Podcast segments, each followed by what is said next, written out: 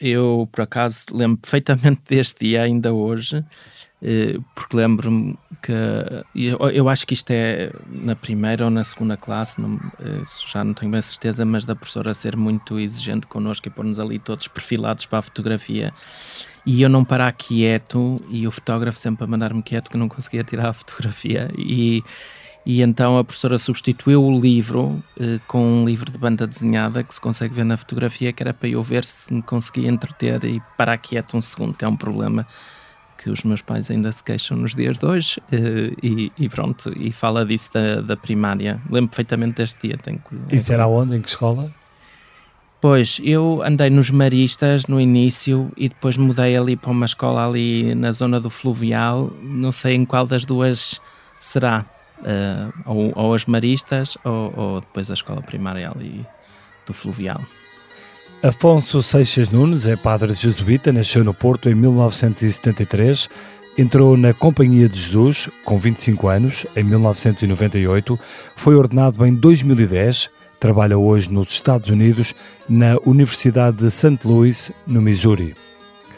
É formado em Direito e Filosofia e em Teologia e é também mestre em Direito Internacional pela London School of Economics e doutorado em Direito Internacional Humanitário pela Universidade de Essex. Um grande currículo, sem dúvida, a que se acrescenta o facto deste padre jesuíta ter se especializado em questões de inteligência artificial em contexto de guerra e terrorismo, sobretudo nas implicações legais e éticas.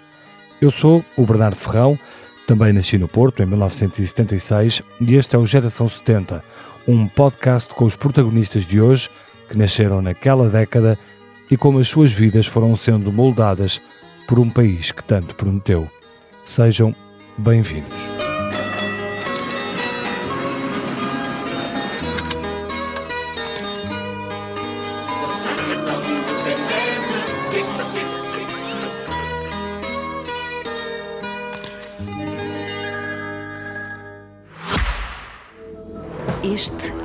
O início de algo extraordinário, onde a cada olhar desvendamos uma nova descoberta. O novo Kia EV9 representa a visão da marca para o futuro da mobilidade sustentável. Este SUV 100% elétrico é uma nova dimensão de evolução. Kia. Movement that inspires. Padre Afonso. Sou eu. Trato por Padre Afonso, por Afonso, somos da mesma geração. Essa, sim, Afonso está ótimo, pode ser Padre, pode ser Afonso, tratamento por tu. Tudo. Ok, então Afonso, que é como tenho tratado todos os meus claro, convidados. Acho muito bem. Aqui deste, deste podcast. Um, como é que. Como, como, é que é isto de ser padre jesuíta? Como é que, como é que surgiu esta, hum. esta vocação? Pois, eu acho que eu acho que cada um de nós jesuítas tem assim uma história muito particular, mas eh, eu acho que a minha relação com Deus foi uma coisa que me atraiu desde miúdo, mas pensar em ser padre não me lembro bem. Há um, um amigo meu que no segundo ano de Direito, o Felipe Anacoreta, que entra para os Dominicanos, e eu acho que na altura foi uma grande interpretação para mim. Depois. Felipe Anacoreta Correia, que é hoje Vice-presidente da Câmara de Lisboa. Exatamente, também da geração 70, também Sim. do Porto. Pronto, e estudámos direito juntos. O Filipe ali houve ali um momento que uh, entrou para os dominicanos. E, e depois também ver, vieram os namoricos, não é? E assim, a pessoa que eu achava que ia ser a mulher da minha vida, uh, ela achou o contrário e ela é que me disse que eu tinha vocação para ser padre e não para casar. Pronto, o, problema aqui é que ela teve razão. Pronto. E, e, e, pronto, mas. Mas foi um desgosto, foi um desgosto de amor não, que levou aos jesuítas? Não de todo, senão já tinha sido vomitado, mas. uh, não, não, não, não. Mas pronto, ela começou-me a chamar a atenção para determinado número de coisas, é verdade, mas eu entrei passado dois anos, acho eu. E foi um processo relativamente rápido, porque eu estava no último ano de Direito e, e, pronto, e o professor Azeredo Lopes foi assim uma pessoa que me marcou muito como professor e, e entusiasmar-me para uma vocação no direito internacional e eu tinha concorrido para ir eh, fazer, não sei, não sei se era o mestrado, se era o doutoramento na Holanda e depois desisti porque percebi que queria era ser padre. Foi um grande choque, lembro perfeitamente onde é que estava. Foi vida... um grande choque para quem?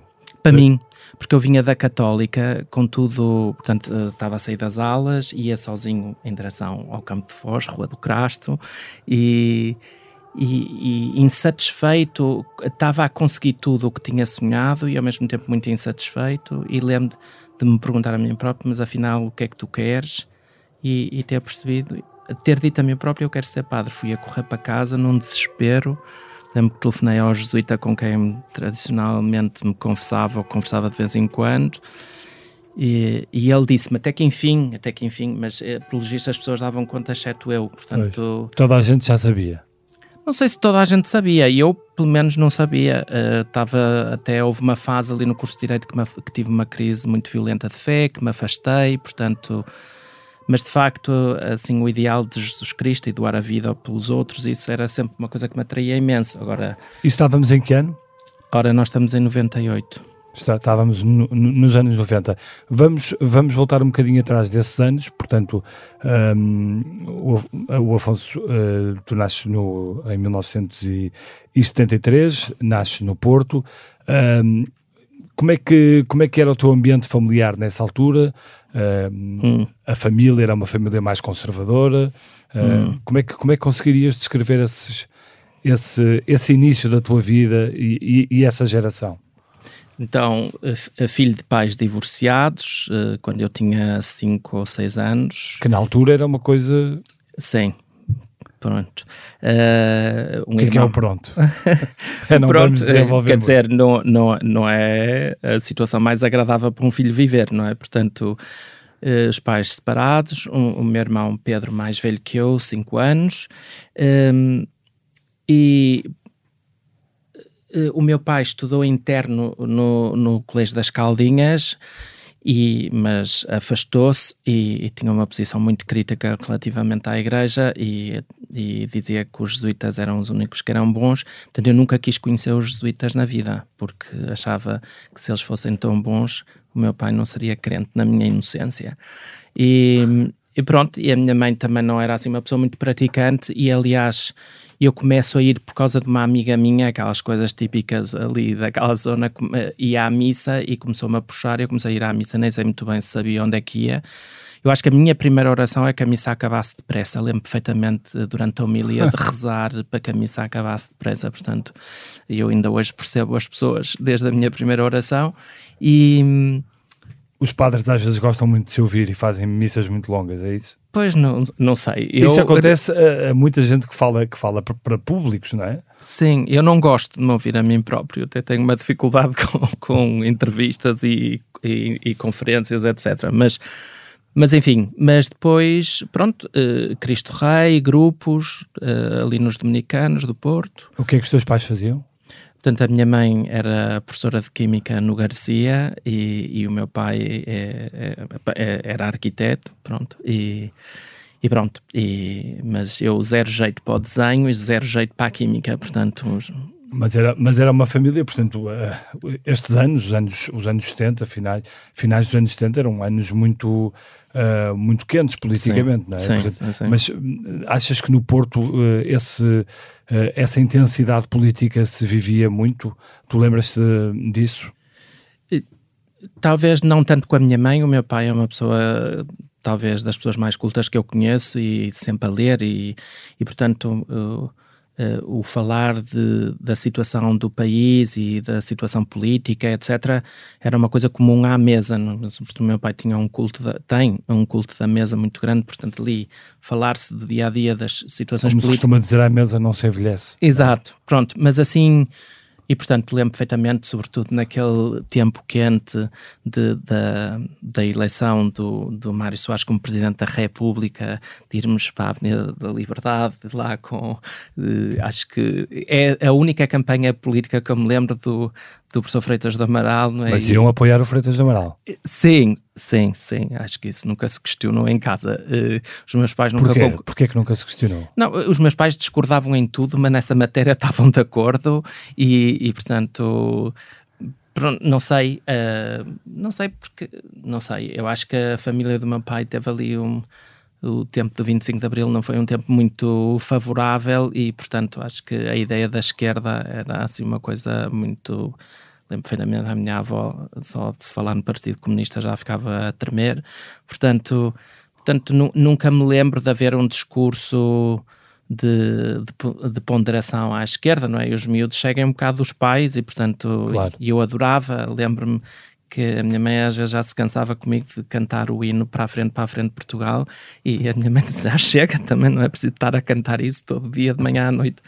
E isso lembro-me assim de, de, grande emoção, mas uh, sim. Mas, e, tu, e tu tornaste uh, politizado de certa forma uh, ou nunca ligaste muito a essas questões? Não, eu, eu gosto imenso de, de seguir a questão. Eu, hoje não sigo muito a situação política em Portugal, sigo mais o sítio onde estou e sobretudo... Também não está muito apetecível. Quer dizer, depende da perspectiva, não é? Tu não me puxes pela língua, porque eu, como padre, nunca falo de política, e isso é que é a grande transição desde que fui. Mas, mas aqui é, é, para falar à vontade, podes falar de Pois, pois é, mas eu acho que como padre, pronto, é mais delicado, porque lido com pessoas de todos os quadrantes e pronto, e não quero que as pessoas vejam que o padre puxa mais ali, puxa, puxa mais lá, lá. E depois acho que, com todo o respeito, e não, com isto não é uma crítica, mas, por exemplo, desde o processo do nosso ex-primeiro-ministro José Sócrates, por exemplo, tive uma reação muito violenta contra Portugal porque deixei de votar. Uh, deixei de votar, que tenho amigos meus que ficam furiosos comigo, uh, por dois motivos. Primeiro, porque uh, não sei como é que manifesto o meu desagravo perante a situação da justiça portuguesa, senão não votando.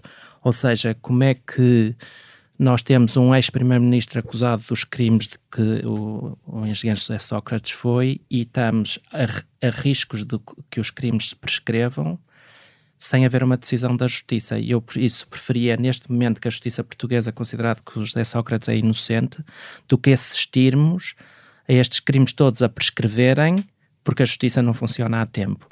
E depois, eu acho que é o quarto milagre de Fátima, ninguém fala, porque hum, em Inglaterra, eu vivi 12 anos em Inglaterra, vi uh, uma quantidade de políticos a serem condenados pela justiça, uhum. Boris Johnson para falar do último, tivemos o presidente Mitterrand e o presidente Sarkozy a serem condenados pela justiça francesa, temos o presidente Trump debaixo desta investigação criminal e em Portugal só temos políticos honestos, que é uma coisa só pode ser atribuído à intervenção divina e eu acho isso extraordinário.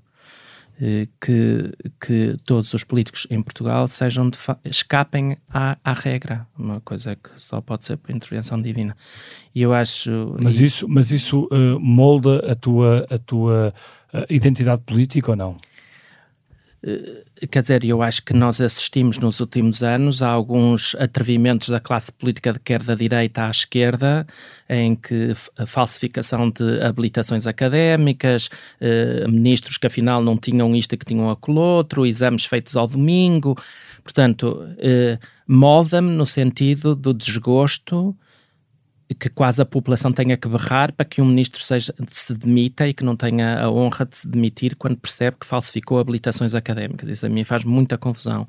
Não vejo que a direita, da direita à esquerda, as coisas estejam melhores num lado no outro. Achas acho... que a direita padece dos mesmos, dos mesmos problemas neste acho, momento? Acho que neste momento padece. Acho que Portugal vive um cenário de um quadro do rótico do seu fim de vida, que é aqueles cinzentos e aqueles pretos, porque acho que neste momento, até como cidadão português, não vejo que da esquerda à direita, passando por iniciativa liberal, etc., etc., haja alguém em que os portugueses se revejam como dizendo, não, eu confio nesta pessoa e acho que pode levar Portugal para a frente.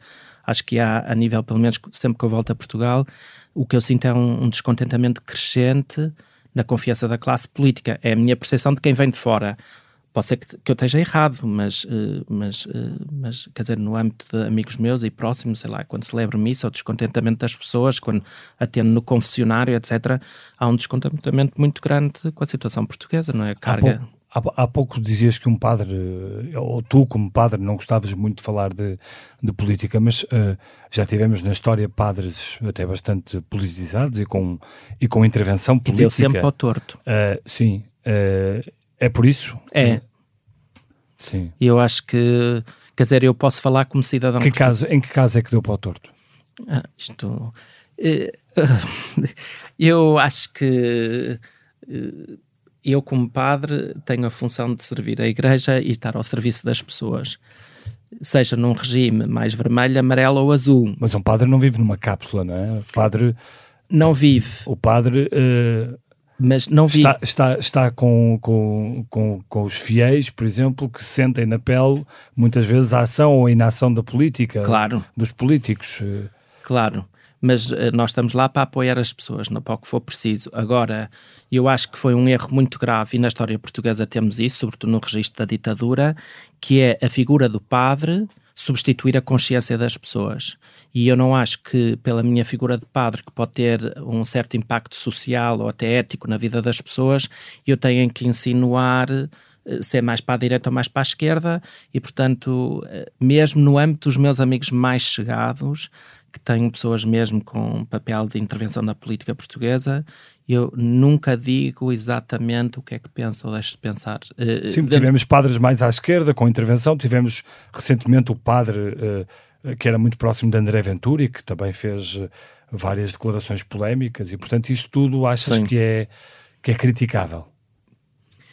Uh, quer dizer, não quero estar aqui a criticar especificamente pessoas, mas, não, mas, na minha posição como padre, eu acho que os padres devem se abster de uma intervenção política. Acho que todos nós somos obrigados a ser seres políticos, ou seja, de, de, manifestar o bem da sociedade portuguesa e contribuir para isso. Agora, eu sinceramente sinto que na minha posição de padre eh, não. não e, e não é só na questão da política, por exemplo, eu dou aulas de Direito Internacional direito ao uso da força, portanto, nos conflitos agora Israel-Hamas, os alunos às vezes tentam perceber o que é que eu penso e, e, a minha atitude é nunca dizer o que eu penso, porque acho que a, a, a capacidade de um aluno ou de uma pessoa por consciência própria chegar, olha, eu acho que é mais para a direita ou mais para a esquerda, é, faz parte da liberdade das Sim, pessoas. mas um padre que é professor de Direito Internacional e que fala do Israel e, de Israel e do Hamas, quer dizer... Tem opinião própria. Tem opinião própria, Com obviamente certeza. há ali uma diferença entre o, que representa Israel e o que representa Hamas e, e o espectro político que está.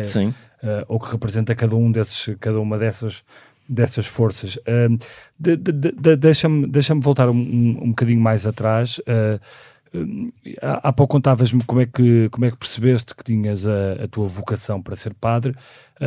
como é que esse trajeto foi sendo feito? Portanto, tu lembras de contar aos teus pais que querias ser padre? Como é que isso uhum. foi? Isso é difícil de esquecer. Uh, assim, lembro-me perfeitamente de um e do outro. Uh, a minha mãe reagiu muito mal, pessimamente, aliás, e não me falou durante os dois primeiros anos da vida da companhia. Portanto, nem natais, nem anos, nem coisa que por lá passasse. Uh, e quando falava era sempre muito rápida e ligeiramente seca, mas depois. Eh, deu a volta muito grande e assim na altura que eu estava em Roma eh, curiosamente portanto eu vivia muito próximo da igreja dos dominicanos mas onde eu gostava até de a igreja para... dos dominicanos é a igreja de Cristo Rei de Cristo Rei, sim, sim. ali na Marchal pronto, porque era perto de casa mas muitas vezes quando saía da Católica parava ali um bocado para rezar na igreja dos Carmelitas em Sousa Rosa, no Machado uhum. Saldanha, já não sei qual das Rosé, e curiosamente a minha mãe um dia super revoltada com a minha vocação entrou na igreja dos Carmelitas e acho que teve ali uma experiência de grande pacificação e depois a minha mãe contar-me, eu nunca disse à minha mãe que era, e a minha mãe foi para lá para uma determinada posição, que era exatamente onde eu rezava, pedir a Deus que, que a minha mãe aceitasse a minha vocação, portanto foi um processo muito especial. O meu pai, apesar de se considerar agnóstico, eh, teve a reação contrária, não é? A minha mãe mais crente e praticante, e depois a minha mãe geralmente vinha comigo à missa e rezávamos todas as noites, etc. Mas o meu pai, curiosamente agnóstico, quando eu lhe disse, meu pai ficou assim um bocadinho preocupado ao início, mas depois foi a pessoa que mais me apoiou e disse-me se o Afonso acha que é, que é aí que vai ser feliz, vai ter todo o meu apoio, não sei o quê, e de facto, e assim foi. Mas esses eram os anos, eram anos de, de abertura no país, eram anos de, de, desenvolvimento, eram anos que havia muita coisa nova, uh, isso Sim. não te fez balançar... Uh, Sim, eu lembro-me. Há pouco falavas-me da tua paixão, quer dizer, certamente sim, sim. foram anos, provavelmente, das primeiras saídas à noite. De, de ah, não, tu... aos 25 já levava um grande sim. caminho de saídas à noite, mas uh, sim, uh, eu acho que. Não sei, a minha grande dificuldade em decidir foi, eu adorava Direito Internacional e, tinha, e via, perspectivava-me ali, e depois decidi por uma vida em que tinha que decidir entre o Direito e a vida consagrada. E, portanto, aí eu lembro foi um processo mesmo muito difícil para mim decidir, mas depois percebi claramente que onde eu sentia que o caminho da felicidade ia era entrando nos jesuítas, que foi outra surpresa, não é? Porque eu nunca quis nada a ver com os jesuítas, mas depois tive, nesse período que tive uma grande crise de fé, entrei pelo, pelo CREU, portanto, o Centro Universitário dos Jesuítas no Porto, entrei por lá dentro e pronto, e falei com o primeiro padre que me apareceu na frente e gostei, senti-me super respeitado, eh, que estava a ser ouvido, pronto, e, e pronto, e tive ali um, um, ano de discussão forte da fé, onde é que Deus está. E o que é que, e o que, é que os jesuítas têm de diferente? Hum. Ora bem, não sei se serei eu a pessoa adequada para responder essa pergunta, mas eu acho que os jesuítas chocam muito determinadas fações da sociedade portuguesa, sobretudo aqui no Sul, em Lisboa, eh, porque não temos medo de questionar a ciência. Pronto, e os jesuítas, desde o início, nós fomos formados por Santo Inácio para haver um diálogo contínuo entre a fé e a ciência, ou a fé e a cultura, conforme lhe queiramos chamar, e, portanto, jesuítas envolvidos na ciência, na medicina, na física, na astrofísica, no, no, no campo da inteligência artificial, como eu estou, faz parte desta descoberta da verdade, o que é que é a verdade, como é que conseguimos informar as pessoas de forma rigorosa. E, e, portanto, às vezes passamos por padres menos piedosos e devotos, porque não andamos a falar tanto do interior. Mas Parecem andamos... padres mais livres, mais ligados à sociedade. Mais... Sim, há quem lhes chame liberais, o que é um grande erro, mas eu acho que é, uma grande, é, é um grande sentido de liberdade, sim. Hum. Porque eh, quando pensamos na figura do padre, pensamos no padre com... Gordo. Isso eu estou-me a aproximar.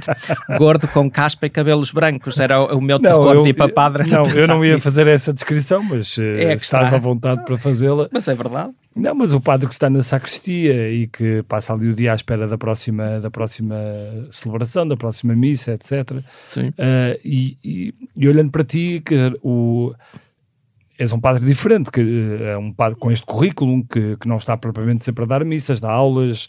Eu celebro uh, missa todos os dias. Sim, está bem, mas, uh, mas, não, mas não, não, não dás várias missas por dia. Não... Sim, sim, nisso tô, a minha atividade pastoral como padre é muito mais limitada que um padre normal, isso é verdade, sim. E isso os jesuítas aceitam, permitem e até é incentivam. Suposto. Sim, sim. É suposto? É suposto no sentido que, eh, portanto, nós chamamos aquilo que nós eh, chamamos o apostolado intelectual e, portanto, a, a, companhia sempre teve um grande interesse de ter homens preparados para a cultura e para as questões do dia a dia, como há outros jesuítas que se revêem mais no trabalho de paróquia e há outros jesuítas dedicados ao colégio, a colégios, a centros universitários. Não existe, é uma estratificação. Portanto, eu percebo que, que as pessoas olhem para o meu currículo e vejam um jesuíta diferente, mas entre nós jesuítas é tanto faz se é padeiro ou se, ou se produz inteligência artificial. E é mesmo assim, não estou aqui a vender que os jesuítas, quer dizer, para o meu provincial, em termos de obediência e da missão que eu faço, é irrelevante se eu tenho doutoramento ou não. E portanto, nisso também somos muito, uh, digamos assim, terra a terra. Mas eu, eu percebo, não é? Eu ontem dei uma conferência e a primeira pergunta que eu apanho em todas as conferências, na primeira aula que dou é o senhor é mesmo padre daqueles padres ou anda aqui metido no tema da guerra mas não sei mais o quê. Pronto, portanto, eu percebo. E eu acho que até escolhi um bocadinho o campo da guerra, não só porque o Papa Bento XVI, na altura, tinha pedido especialistas no, no âmbito do direito da guerra, do direito internacional humanitário, e, portanto, o provincial, na altura, perguntou-me se eu estava disponível e eu disse que sim mas a questão de ter resolvido para a inteligência artificial, para microdrones, portanto a minha área de investigação é robótica militar autónoma, eh, foi um bocado porque eu quero mostrar às pessoas à minha volta que os padres envolvem-se em tudo e que Deus pode falar de todas as formas e feitios. E, portanto, eu também acho que fala pela inteligência artificial, também fala no contexto da guerra, portanto, foi por aí mas eu sei que choca, mas é propositado. Mas são, mundo, são mundos novos, uh, por exemplo, da inteligência artificial, hum. muito uh, desafiador. Desafiadores porque trazem de facto coisas uh, muito interessantes, importantes, etc. Mas representam também, ou podem representar também, muitos perigos, não é? Sim.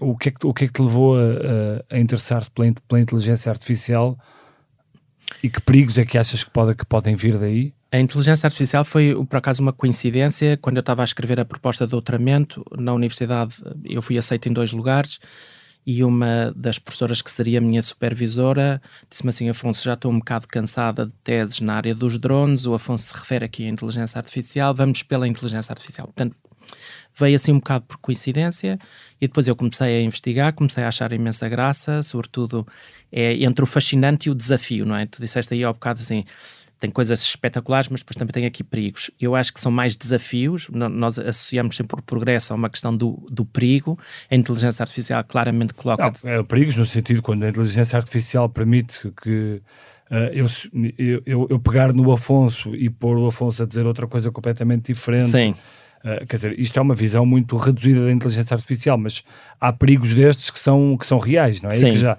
e, que estão, e que já aconteceram e estão provados. E, sim, sim, sim. Uh, e, as chamadas deepfakes, essas coisas exato, todas. Não é? Sim, e no campo da guerra, então isso é elevado ao cubo. Mas, mas, mas eu acho que são mais desafios e depois eu acho uh, extraordinário porque no campo, uh, depois a inteligência artificial tem várias dimensões, no campo especificamente da, da guerra, uh, a sensação que eu tenho é que estamos a chegar ao período em que a humanidade começa a ficar cansada do próprio erro humano e portanto estamos à procura do robô perfeito que substitua os soldados no terreno, etc, etc, e que seja ainda melhor do que o humano no, no, no campo de batalha.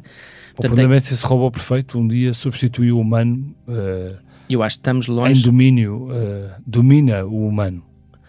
Pois, esse talvez seja. Embora eu acho que as pessoas confundem, começam a pensar nos cenários de Terminator e estamos longe, longe de chegar a essa fase, mas de facto a inteligência artificial no campo de batalha levanta imensos problemas relativamente à imprevisibilidade dos resultados, ao problema da responsabilidade, uh, ao problema da programação. Uh, pronto, tem, tem, tem. Mas eu acho que é uma área fascinante por sabermos tão pouco. Portanto, como sabemos tão pouco, eu lancei-me à piscina da inteligência artificial, mas eu sou um bocado maluco nestas questões e, portanto, pronto, fui para lá.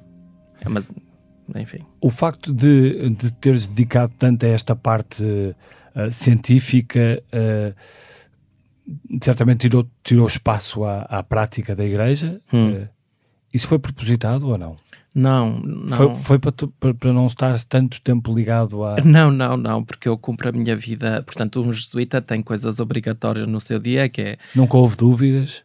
Não, há dúvidas todos os dias. Uh, portanto, eu acho que, aliás, o Papa disse uma coisa que eu me revejo completamente. Uh, pode haver outros colegas meus uh, sacerdotes que não concordem, mas eu acho que quando o Papa refere que que nós vivemos de crise em crise é, é mesmo verdade. Eu não posso ajudar uma pessoa na descoberta de Deus se eu próprio não tive dúvidas ou crises. Portanto, eh, temos dúvidas todos os dias. Agora, há a experiência do cristianismo e a experiência de Deus que vamos fazendo que de facto confirma este lugar. É impossível, quer dizer, não é uma coisa que eu meta na cabeça. Agora, Há coisas obrigatórias na vida de um jesuíta, portanto, a celebração da missa e a oração diária e, e o exame de consciência, e, portanto, isso fazemos todos. Mas não está preguiça de vez em quando? Ter que fazer a celebração? Ah, e depende das fases. Há assim, depende das fases. Há assim fases que eu até digo, deixa-me rezar aqui três horas e eu afastar-me do gabinete. Há outros dias que eu que sinto a tentação contrária de dizer assim, ai, tenho tanto trabalho, não vou parar aqui. Pronto, mas a celebração da missa para mim é muito sagrada, é onde eu me encontro, portanto isso aí não há problema nenhum. Um, eu só acho que na vida de um jesuíta, a minha vida, quando outro jesuíta vai para o, para o colégio ou não sei o quê, a minha vida encontra-se com a investigação, mas pronto, não é assim tão radicalmente diferente. Agora, dúvidas, questões, eh, como é que Deus eh, é, eh, se compatibiliza com a existência da inteligência artificial ou a superinteligência, como alguns querem falar. Eh, pronto, vamos pensar sobre isso, vamos estudar sobre isso, vamos ver como é que é. Portanto, é espetacular, eu acho. Uh, e há uma altura em que, em que, vais, em que vais para fora, vais, vais para, hum. para o estrangeiro, isso, isso é, é, é porque, porque não, aqui em Portugal achaste que não, não estavas a conseguir não. O, o termo eu achar ou eu pensar na Companhia de Jesus não existe, não é? Portanto, uhum. o nosso voto mais característico é a obediência. Portanto, isso, quer dizer, eu não vou para um sítio sem que. Não, mas eu falo, por exemplo, nesta parte mais uh, dos mestrados que tiraste. Isso é tudo decidido pelos superiores. Ok. Pronto, portanto, eu estava, eu fiz a teologia em Roma, depois fui para Londres uh, fazer o fim da teologia, o mestrado em teologia e, e nessa... tens que pedir autorização para fazer isso tudo. Sim, até é sugerido pelos superiores muitas uhum. vezes, né? E portanto, depois, no seguimento destas conversas, o provincial disse, vamos com, uh, olha, o que é que tu achas, e perguntou-me, como é, uh, queres voltar ao direito internacional, era importante para, para, a igreja e tal. O que é que é o provincial, para quem não provincial sabe? Provincial é o superior dos jesuítas em Portugal, okay. nomeado por Roma, etc. E, e, eu disse que sim, mas que achava para voltar atrás, não é? já, estava, já era jesuíta há 11 anos, a minha formação toda na área da filosofia, das humanidades e da, e da teologia. Eu disse: eu tenho que fazer aqui pelo menos um mestrado que me permita reatualizar, não é? Porque o direito internacional é um bocado como a medicina, muda com, vá rapidamente. Pronto, e eu concorri, eh, estava cheio de medo de voltar ao direito, concorri para um único mestrado para uma das melhores escolas no Reino Unido ou também do mundo, a London School of Economics, e a rezar para que não entrasse. Mas entrei, pronto, e tive o azar de entrar. E, Deus, portanto, Deus não te ouviu. Pronto, e então, não me ouve muitas vezes, mas. uh, e, e, e, pronto, e, ia só por um ano. Depois duas professoras convenceram-me que eu devia ir para doutoramento, consultei os meus superiores, os meus superiores disseram que achavam muito bem que eu fosse para doutoramento. Pronto, e fui para doutoramento, depois terminei o doutoramento, achava que vinha para Portugal ou, e, e, fui convidado para ir eh, e ser investigador em Oxford. Lá fui eu para Oxford dar aulas e ser investigador. Depois, pronto, depois recebi propostas de trabalho nos Estados Unidos e aqui fui eu. Agora, e gostas de viver fora de Portugal ou, ou, ou, tens saudades do, do país? Eu não sou muito de ter saudades, mas quando chego a Portugal noto uma coisa que é espetacular, é a falta que o oceano me faz. Isso, quando me encontro ali no mar, eh, assim, mesmo só a contemplar o mar, mesmo na chuva do Porto, é uma coisa que me enche a alma. E irritas-te com alguns atrasos do país ainda? Um... Ou não os sentes muito? Pois, eu venho por tempos por... muito limitados. Mas é? quem vem de fora normalmente faz sempre muitas comparações. Quem está muito tempo lá fora. Eu agora, estando nos Estados Unidos, faço comparações positivas, não é? Porque uh, acho que Portugal, por exemplo, ou qualquer europeu, mas uh, Portugal em, em, particular, nós temos muito o sentido da história, uh, da civilização e somos cívicos. Às vezes os americanos extravasam um bocadinho nessas concessões, mas a minha apreciação é positiva. Pronto, há coisas em Portugal, uh, funcionamento de serviços, etc., que lá fora é tudo muito eficiente, já no Reino Unido era, mas eu vivi três anos em Itália e bem-aventurados os serviços portugueses, portanto isto também depende para onde é que vamos. E nos Estados Unidos, claro, é tudo muito, há muito dinheiro, é tudo muito dinâmico, a investigação super apoiada, mas uh, sim, mas a minha vida, a parte difícil é a solidão, a solidão é super uh, pesada. Mas isso faz parte de ser-se padre ou não? De alguma forma, sim, não é? Há uma componente. A minha é crescida como investigador num país estrangeiro em que na minha comunidade somos 20, 17 somos professores universitários, mas, mas assim, um grande bloco na parte da filosofia da, da, teologia, depois muitos matemáticos, por acaso a minha comunidade tem muitos matemáticos e tem um que é professor da Faculdade de Medicina. Mas pronto, também pela minha tipo de investigação, depois também não vou estar a falar de, de drones e de guerra a toda a hora que estou com os outros jesuítas. Portanto, também há uma carga solitária e depois culturalmente somos diferentes, não é? Somos, somos muito diferentes. E pronto, e a cultura norte-americana é muito individualista, portanto, às vezes. É isso, é isso que mais te choca nos Estados Unidos, na tua vivência? Uh, de, é essa cultura individualista? Uh... Sim, o formato XXL foi a primeira coisa que. Tudo é enorme, Sim. não é? é? Até as pessoas são enormes. E, e a questão de se não tens sucesso, uh, o país. Abandona-te praticamente. Sim, sim abandona-te e somos despedidos na mesma hora que fomos contratados, não é? Portanto, é tudo uma questão de produção de resultados, de avaliações, tudo é avaliado.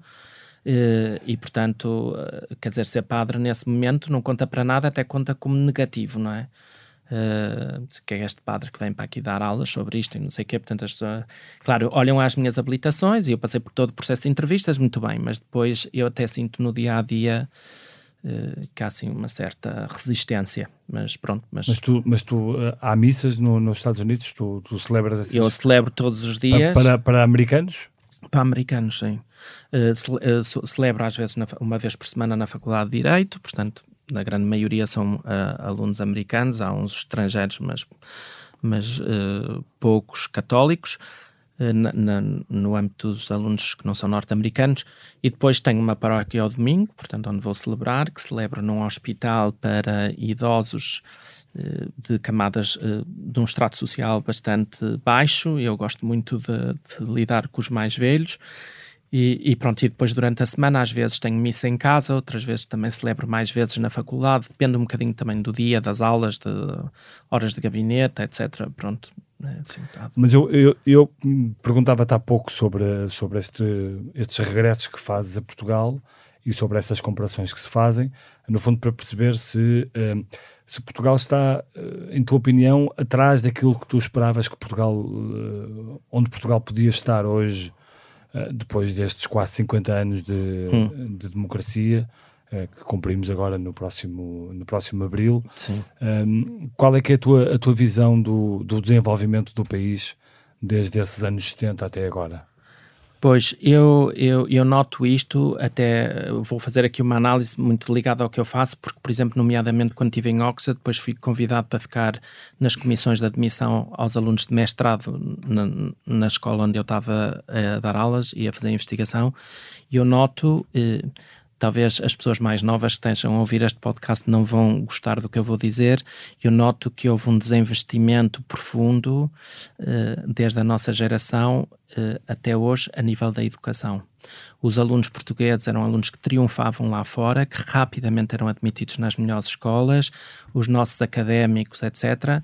Hoje em dia, claro que há sempre alunos que são ótimos e que brilham em qualquer lado, mas eu noto, por exemplo, a resistência a ter alunos portugueses hoje, por exemplo, a nível inglês, é o aluno português não é considerado um bom aluno.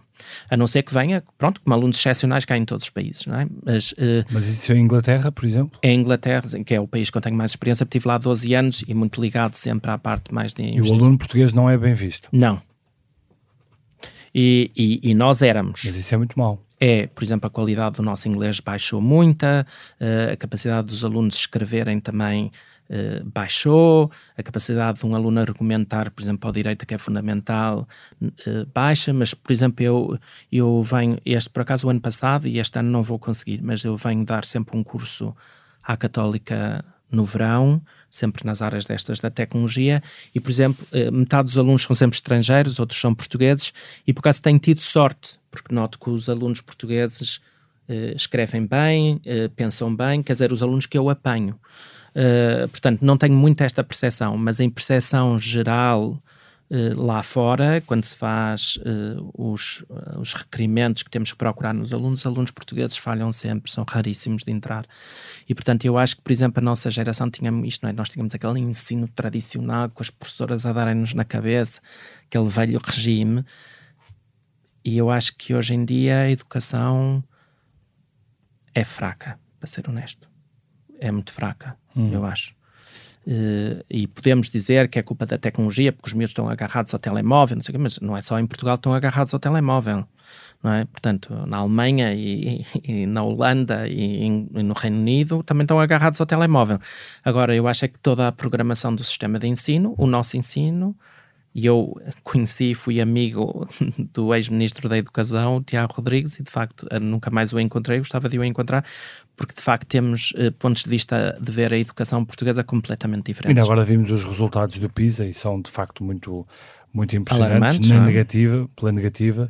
Um, Deixa-me deixa perguntar-te outra coisa. Uh, tu também deste, fizeste celebrações em, em, Portugal, e certamente muitas, e portanto conviveste com muitos fiéis portugueses. Sim.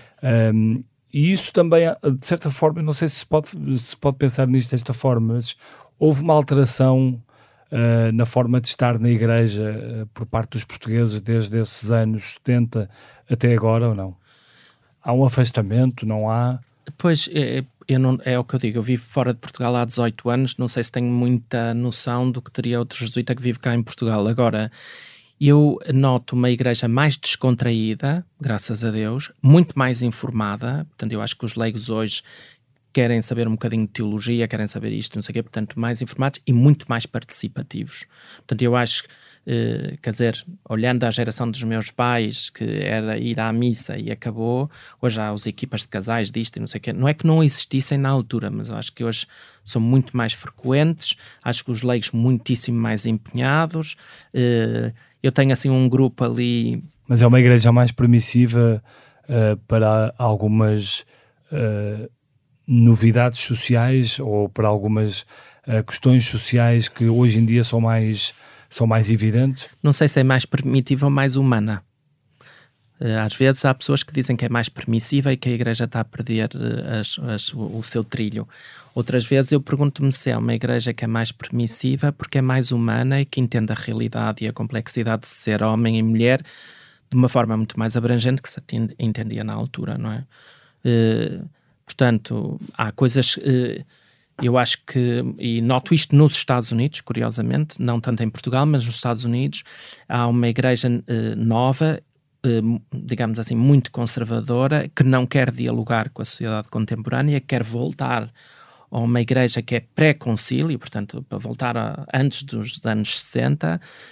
E, e, eu, por exemplo, tenho muita dificuldade em entender como é que uma igreja que é que a igreja que Jesus se preocupou com o serviço ao homem contemporâneo quer continuamente rejeitar o problema do homem contemporâneo e voltar para um, para um homem que não tem nada a ver com o dia de hoje, não é? Hum. E portanto, isso a mim. Se, se, eh, agora, claro que há sempre. O que é que é o, o, que é, que é o homem do dia de hoje? Uh, caramba, e, o que é que é o homem do dia de hoje?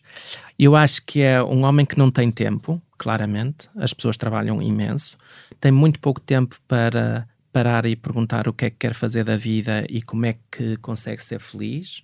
Acho que é um homem de hoje com muitos problemas em termos de como é que se estabelece relações humanas saudáveis. E isso acho que é, que é um problema grave e portanto, quer dizer, eu vejo nos Mas é um homem que tanto pode ser casado com um homem, como pode ser casado com uma mulher, como pode ser uh, várias, ou seja, hoje a sociedade apresenta-nos uma diversidade de escolha brutal. Sim. Uh, e portanto, a Igreja, neste momento, em tua opinião, uh, está mais capaz de aceitar isso ou não?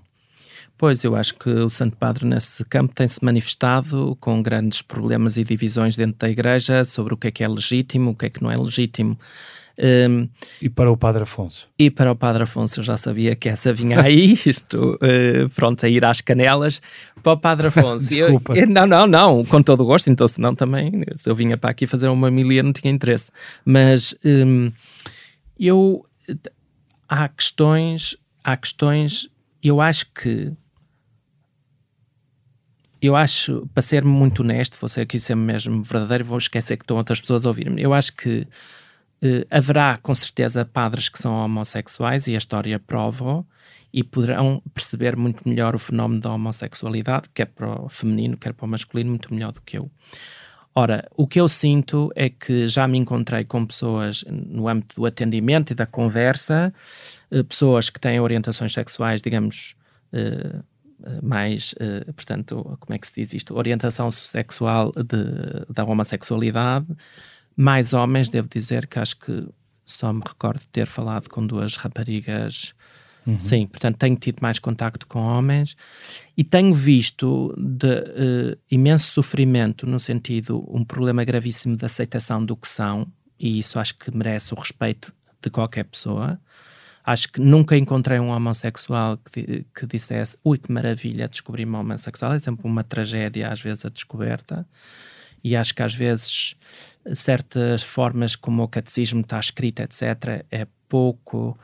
Eh, demonstra pouco respeito por um processo de descoberta que em si é violento, da pessoa perceber que não não segue, digamos, o curso normal da biologia, digamos assim, não quero ofender ninguém, mas pronto, uh, ou que fazem parte de uma exceção, às vezes tenho medo de como é que se coloca estas questões, uh, e vejo também, uh, por vezes, maior seriedade em quererem saber quem são do que, por exemplo, nos heterossexuais. E, nomeadamente, no assumir de uma relação homossexual, muito mais preocupados com a estabilidade, etc., de que muitas vezes as pessoas heterossexuais dão por adquirido que a relação é com uma mulher e que não sei o quê. pronto, depois também há ali... Tens, por... discutido, tens discutido muito a questão do, do, uh, dos abusos sexuais na igreja, etc. Uh, e tens falado também muito na questão do celibato. Hum. achas que, enquanto padre, faria tanta diferença, por exemplo, se fosses casado? No meu caso concreto, eu acho que sim. Ou se tivesses uma companhia, uh, sim. isso seria tão diferente no, no teu exercício diário da, da, fé e da... Da fé, não. Uh, acho que não, mas... Uh, no... Ou de passar a fé aos outros, ou de, de, de dizer... E eu acho que. As tuas celebrações, etc. Agora vou dizer aqui uma coisa que provavelmente já vou ter padres a rezarem por mim, e eu acho que provavelmente nós vamos caminhar para a dupla possibilidade, no sentido os padres que seguem a via do celibato e os padres mais, como temos os padres protestantes. Claro. Uh, pronto, é possível e acho que não vejo aí que haja aí algum problema. Eh, é verdade que o celibato vem do seguimento da tradição de Jesus e, portanto, há aqui uma coisa. Portanto, eu sinto que a minha entrega total a Cristo passa pelo celibato. Uh, acredito que haja outras pessoas que, que, sintam que não. Como é que a Igreja vai gerir esta questão? Não sei. Agora, uh, o que eu sinto é que Uh, muitas vezes as pessoas dizem ah, também haveria mais vocações se fossem casados. Bem, a Igreja Protestante tem menos vocações do que nós e podem todos casar. A questão dos abusos, se fossem casados, nada disto se passava, e eu acho que também é uma crítica desonesta à Igreja, porque se virmos em qualquer país, os índices maiores de, de, de abusos sexuais são dentro da família, e, e, e, não sinto que as pessoas que tenham a coragem, ou a coragem talvez não seja o termo, mas uma pessoa que abuse de uma criança, não me parece que o problema seja o celibato ou estar claro. casada, os problemas são de outra ordem. E, e, que um padre, nem que fosse uma criança, mas que um padre tenha tocado uma criança, eh, eu acho que não é grave, até acho que é gravíssimo, porque o padre, pela função que tem na sociedade, tem uma, responsa uma responsabilidade Sem social dúvida. agravada, não é? Só por causa disso. Só para, só para terminarmos esta parte, e deixa-me fazer uma pergunta de, de, escolha difícil, certamente, uh, olhando, olhando para, os, para os Papas, uh, há algum que te tenha inspirado ou inspire particularmente? Que seja assim aquele Uh, que se houvesse um póster, punhas o um póster no, no, no, no, no quarto. Eu, eu, só vivi com três papas, não é? Que é o hum. Papa João Sim, Paulo mas conhece a história de... Sim. Uh... Mas há algum Papa que tu achas que foi especialmente importante para a Igreja e que, e que seja inspirador? eu acho, ah, tenho dois, os dois em paralelo. Tenho o Papa João Paulo II em determinadas questões, tenho o Papa Francisco noutras. O Papa Francisco é um Papa que me dá medo uh, cria-me imenso medo, porque é um homem que nos desafia sobre tudo. Porque é que os padres falam de si nas homilias e não falam de Cristo? Porque é que as homilias são longas e não são curtas? Porque é que os padres não rezam? Portanto, o homem, com todo respeito pelo Santo Padre, não para de me desafiar como padre e, portanto, eu já tenho medo do que é que ele vai escrever a seguir, porque me desafia na honestidade da minha vocação.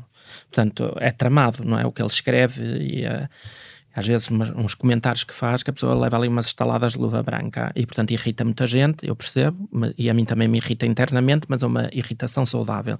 O Papa João Paulo II, porque eu acho que foi o primeiro Papa que começou a lidar com os mais novos. E foi uma igreja que abriu e que se podiam rir e que o Papa abanava a bengala e que, e, e que era um Papa super bem disposto, eh, e que foi um Papa super importante também na união do, do, do leste com, com o Ocidente. Uh, pronto, era intratável de se ler, uma coisa horrorosa como filósofo, primeiro que se percebesse alguma coisa que ele escrevia, mas, mas pronto, mas do ponto de vista humano e de trazer à Igreja aquela alegria, claramente até mais forte para mim do que o Papa Francisco nesse aspecto.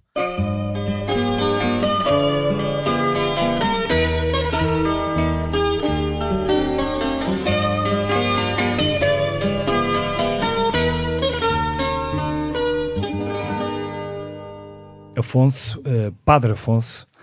Um, passamos então à segunda parte deste, deste podcast e uh, vamos uh, começar pela desilusão. Hum.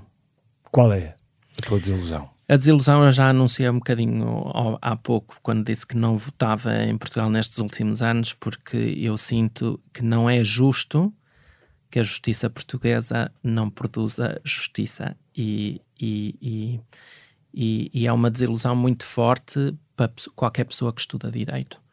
E, portanto, perceber, no fundo, que as pessoas gastam fortunas nos advogados, não é? O advogado é uma profissão cara e que os advogados, muitas vezes, eh, a função do advogado é manipular a justiça a favor do seu cliente. E isto não é alterar a verdade, ao contrário do que as pessoas dizem, mas, mas é servir o melhor que pode o seu cliente e, portanto, usar da justiça para fazer o melhor serviço ao seu cliente. Agora, que qualquer advogado neste país seja infiltrado em, reia, em, em teias que o próprio sistema não funciona, é a maior desilusão que um advogado pode ter ou qualquer pessoa que se dedique ao estudo e ao pensamento do direito. Quer dizer, é impensável. Quer dizer, então, tudo é, é tudo baseado na responsabilidade, depois não se encontra o responsável. Isto é uma coisa, para mim, é violento, humanamente é mesmo muito violento. Gera muita desconfiança.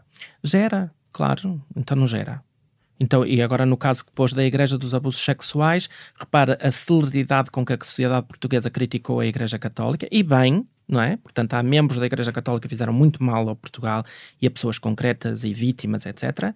Mas eu não vejo a mesma celeridade da justiça portuguesa com comissões e mais comissões a funcionar e a chegar a resultados, como por exemplo foi a comissão a, a, que analisou os casos de abusos sexuais para Portugal. Mas aí a Igreja também foi muito pouco célere, não é? Aliás, eh, com certeza. Bem, bem, bem pouco célere.